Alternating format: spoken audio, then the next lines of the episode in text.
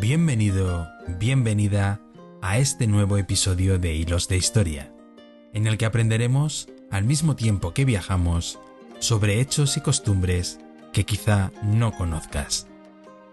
Vamos allá.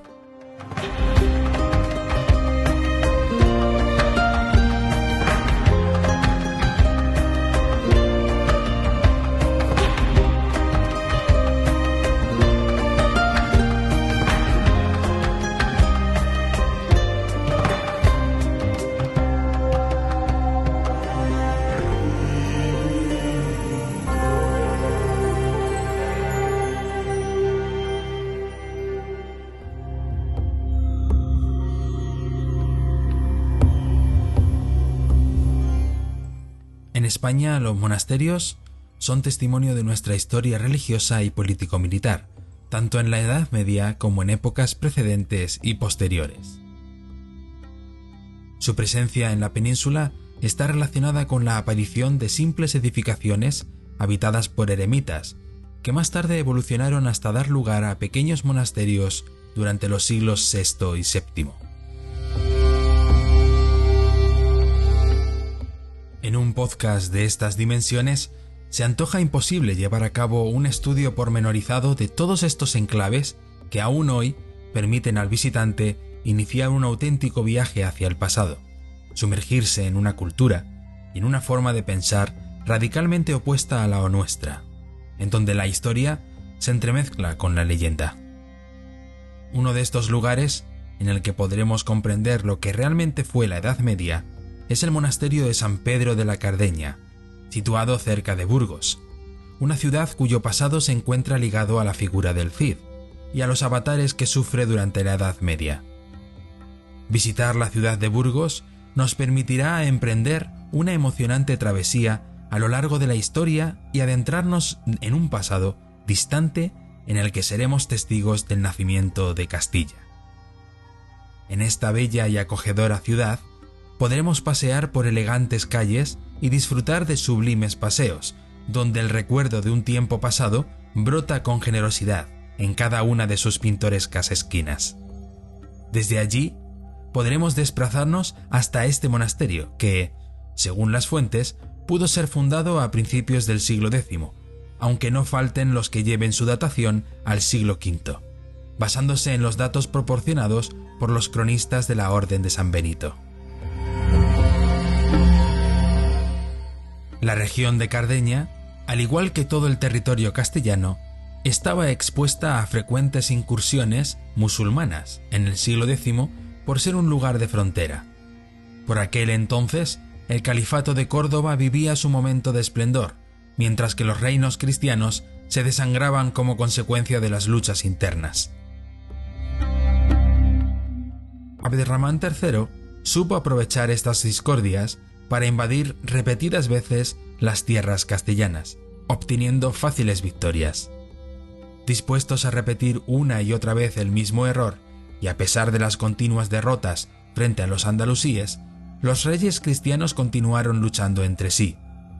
De esta manera, cuando Ordoño III de León se preparaba para marchar contra el conde Fernán González, un nuevo ejército musulmán lanzó un ataque sobre tierras de León y Castilla por lo que el conde castellano y el rey leonés se apresuraron a firmar la paz, pero en un momento en el que ya nada se podía hacer para evitar la catástrofe.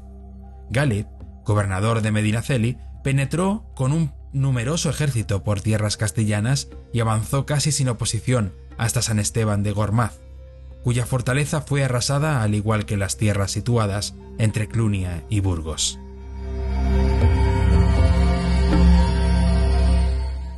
Muy cerca de Burgos se encontraba el monasterio de San Pedro de la Cardeña, que hemos comentado anteriormente, que en ese momento vivía un momento de esplendor debido a las frecuentes donaciones realizadas por monarcas y fieles.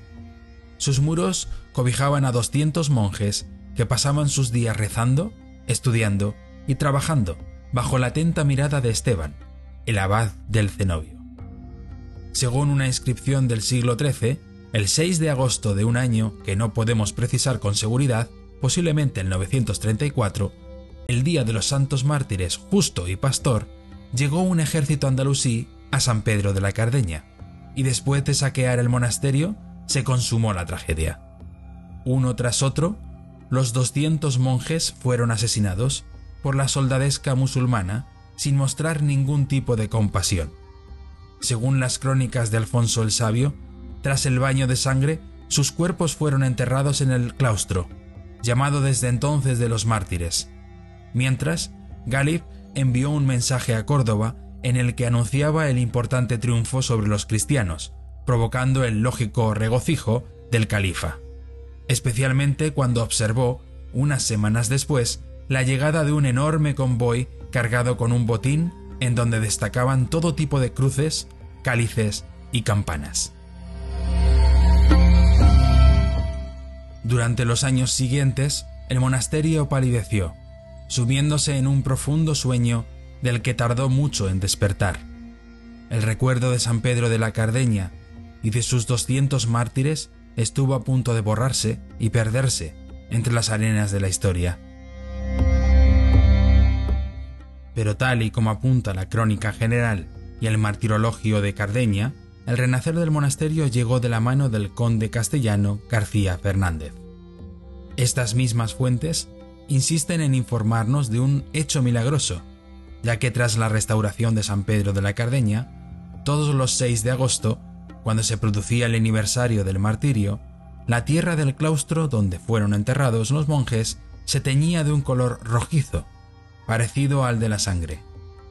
Lo más curioso de todo es que este prodigioso milagro se habría producido hasta finales del siglo XIV, siendo un fenómeno que contribuyó, como cabe imaginar, a la consolidación y al nuevo florecimiento de un centro que tuvo un gran apogeo en el siglo XI gracias al prestigio de su scriptorium.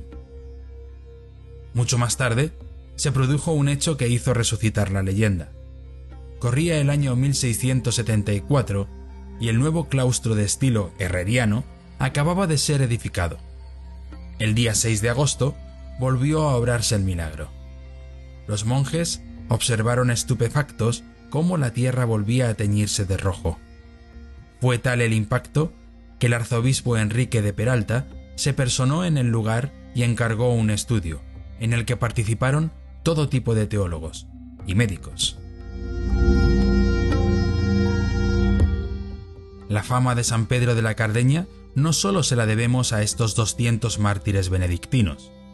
Durante el abadiato de San Sisebuto, entre el año 1050 y el 1086, se produjo el célebre episodio del Cid, quien tras su destierro habría dejado a su esposa doña Jimena y a sus tres hijas al cuidado de los monjes de la Cardeña. A pesar de que este hecho se menciona en el Cantar del Miocid y en tradiciones posteriores, no ha podido ser corroborado documentalmente, aunque tampoco podemos negar su existencia. No hay dudas, en cambio, a la hora de afirmar que fue en el monasterio donde los cuerpos de El Cid y su familia encontraron su lugar de reposo tras la muerte del líder militar a principios del siglo XII. En 1102, el cuerpo sin vida del Cid fue trasladado desde Valencia al cenobio cardeniense y allí permaneció embalsamado durante los siguientes años.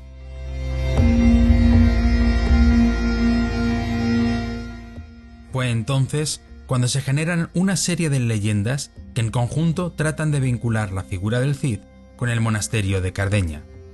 La leyenda de Cardeña tomó forma escrita en diversas crónicas de finales del siglo XIII, como la Crónica de Veinte Reyes, mientras que ya en el siglo XIV se fomenta el culto a las reliquias cidianas.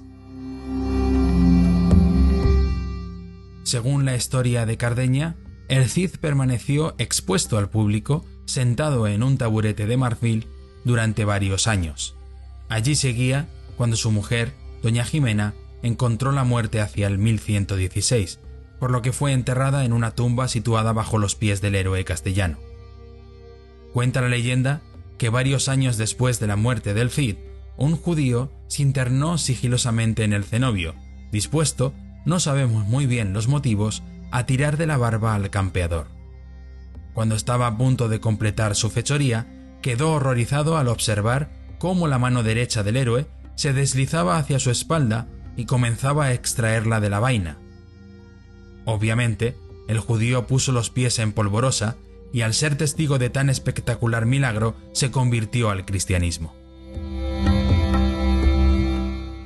El guerrero de Vivar había logrado salvar su honor incluso después de su muerte, pero no pudo hacer frente al inexorable paso del tiempo, que ya empezaba a hacer mella en su embalsamado cuerpo. De esta manera, se decidió dar sepultura al Cid junto a su amada Jimena, y allí quedaron sus restos mortales hasta su traslado final a la Catedral de Burgos.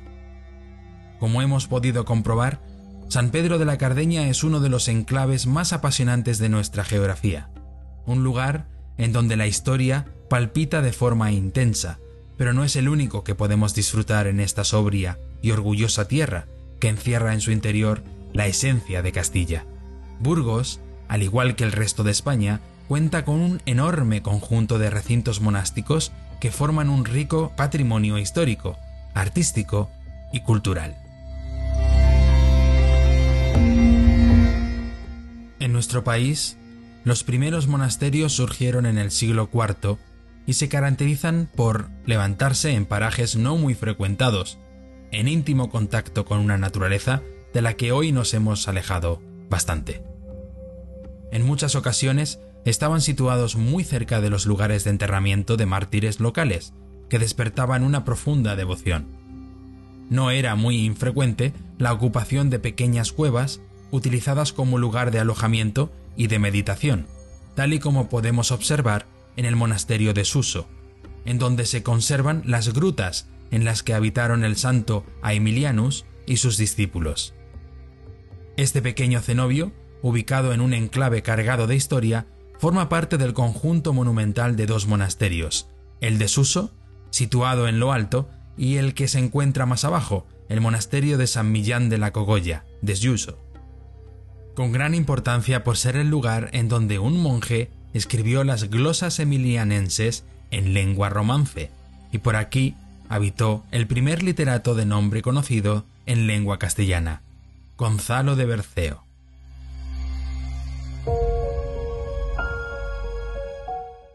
Con la llegada de los visigodos a la zona, un anacoreta llamado Aemilianus, o Millán, hijo de un humilde pastor de Berceo, decidió retirarse a una pequeña cueva situada en lo alto de la montaña para vivir como un humilde ermitaño hasta la avanzada edad de 101 años.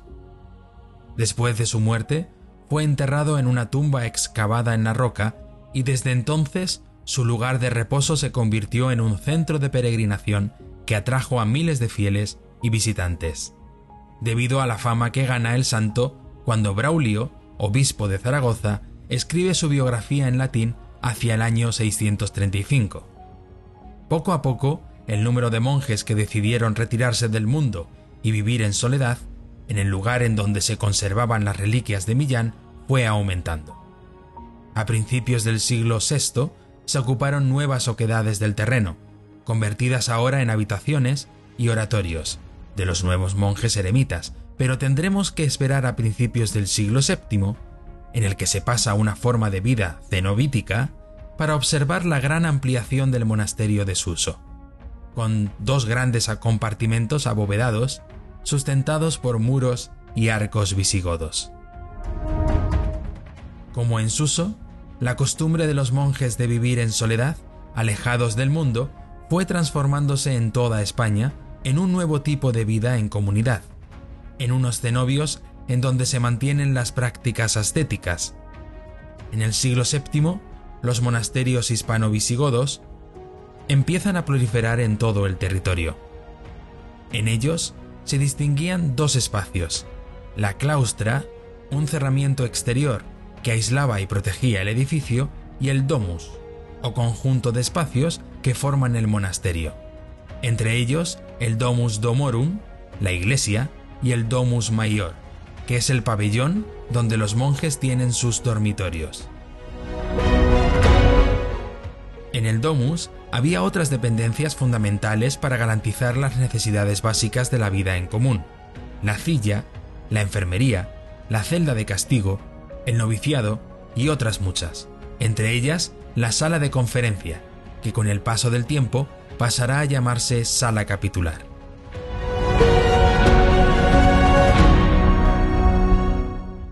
Otro monasterio de fundación temprana fue Santo Toribio de Liébana, cuyo origen parece remontarse al siglo VI, cuando Toribio, obispo de Palencia, decidió retirarse junto a algunos seguidores para establecer una comunidad cuya vida se rigiese por la regla benedictina. En el siglo VIII, tras la invasión musulmana de la península ibérica, el cuerpo de otro obispo, Toribio de Astorga, fue trasladado hasta el monasterio junto con algunas reliquias que procedían de Tierra Santa, entre ellas el Lignum Crucis, el fragmento más grande de la cruz de Cristo que hoy conservamos. Siempre según la Iglesia Católica, claro. Lo que le convirtió en un importantísimo centro de peregrinación. También en el siglo VIII, el monje beato de Liébana escribió e ilustró sus libros, como sus influyentes comentarios del Apocalipsis.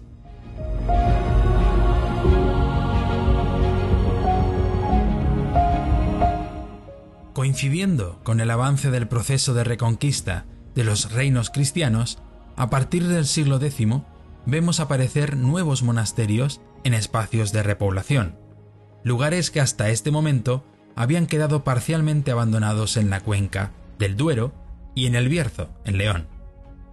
Cuando llegaron a las nuevas tierras, recientemente arrebatadas a los musulmanes, los monjes aprovecharon las antiguas iglesias y las transformaron en nuevas dependencias monacales. No fueron pocos, por otra parte, los edificios de nueva planta que se levantaron y que con el tiempo pasarán a convertirse en algunos de los monasterios más prestigiosos y poderosos de la España medieval.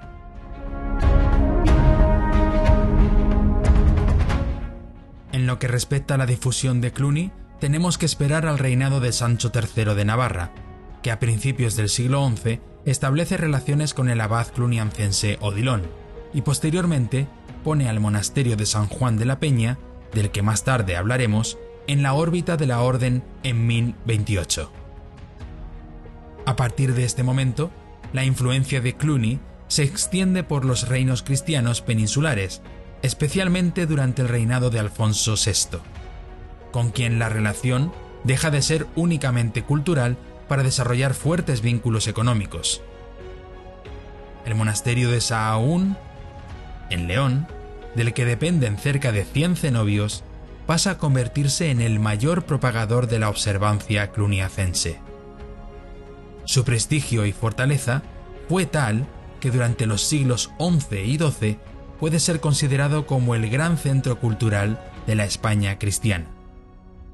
La llegada del cister a la península ibérica es posterior, a partir del siglo XII, durante el reinado de Alfonso VII, siendo el primer enclave cisterciense el monasterio de Santa María la Real de Citero, fundado en el año 1140, al que le siguen Santa María de Sobrado y el monasterio de Poblet, patrocinado por Ramón Berenguer IV.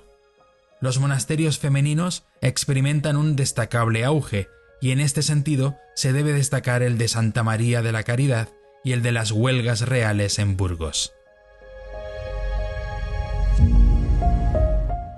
Ya en el siglo XIII, coincidiendo con la etapa en la que las ciudades europeas empiezan a recuperar el protagonismo que habían tenido en épocas anteriores, se constata la aparición de nuevos tipos de monasterios, vinculados a las órdenes mendicantes, dominicos y franciscanos, que surgen como consecuencia de las nuevas tendencias espirituales de la Iglesia, aunque también por la relajación de las normas y el comportamiento de las anteriores órdenes, especialmente del cister. Estos conventos se suelen levantar cerca de las ciudades e incluso dentro de ellas, también en los caminos más frecuentados, especialmente el de Santiago, y siempre para ofrecer asistencia y caridad a los viajeros. La estructura de los complejos monacales no se, no se distinguirá de los anteriores, pero con las órdenes mendicantes se introducen algunas novedades como el cuidado de la acústica del edificio. La iglesia por otra parte, se solía dividir en dos partes, una destinada al vulgo y otra para la clausura de los monjes. En contraste con las del Cister, las cabeceras de las iglesias tienen un número reducido de capillas, ya que se va superando la costumbre de la misa diaria obligatoria para todos los monjes del cenobio. En el capítulo general, San Francisco de Asís se expresa con estas palabras. En los lugares donde moran los frailes se ha de celebrar una sola misa diaria. Mas si en algún lugar hubiere muchos sacerdotes, con amor de caridad el uno, esté contento oyendo la misa del otro. Fueron estas órdenes mendicantes las que dos siglos después tendrán una enorme influencia por su apoyo a la colonización y la difusión del cristianismo por el Nuevo Mundo. Tal es el caso del prestigioso monasterio de Santa María de Guadalupe.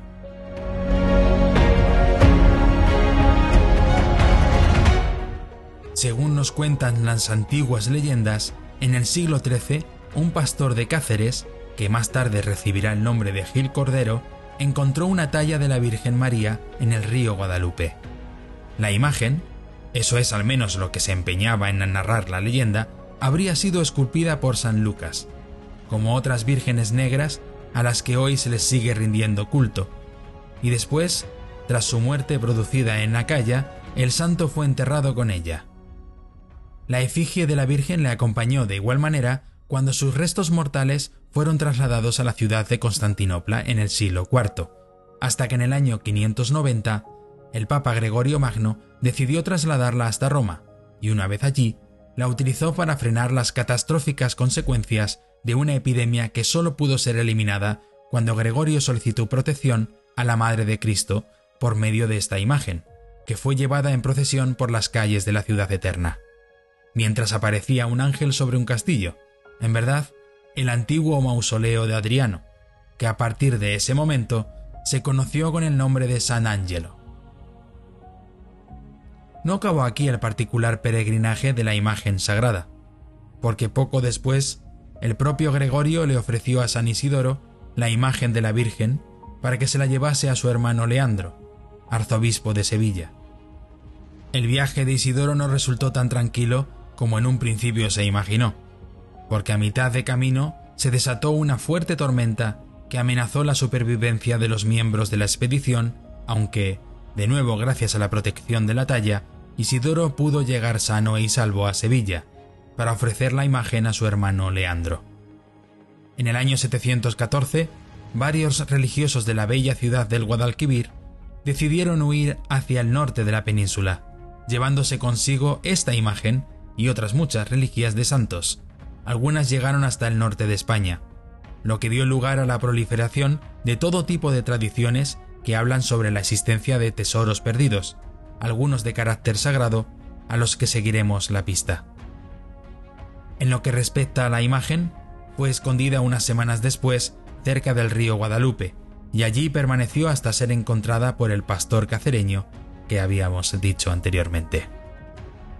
En el lugar del hallazgo se construyó una pequeña ermita, alrededor de la cual se fueron asentando los primeros pobladores de una localidad cuya fama empezó a propagarse por todos los rincones de la península ibérica, especialmente por la construcción del Real Monasterio de Santa María de Guadalupe, nuestro gran centro de peregrinación solo por detrás del de Santiago de Compostela.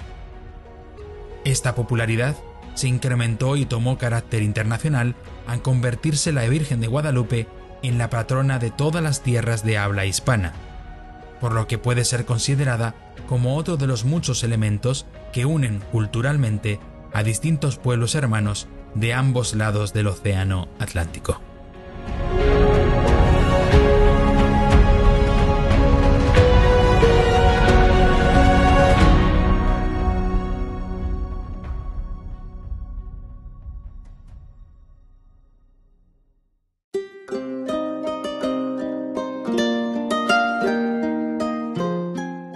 Y bien, ya hemos llegado al final de este episodio. Espero que hayas disfrutado de este viaje y te espero en el próximo.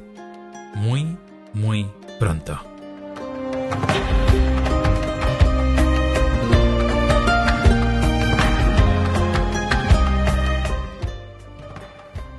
Acabas de escuchar el episodio número 6. los santos mártires de San Pedro de la Cardeña, del podcast Hilos de Historia, producido por Estilo Podcast, narrado por Diego León.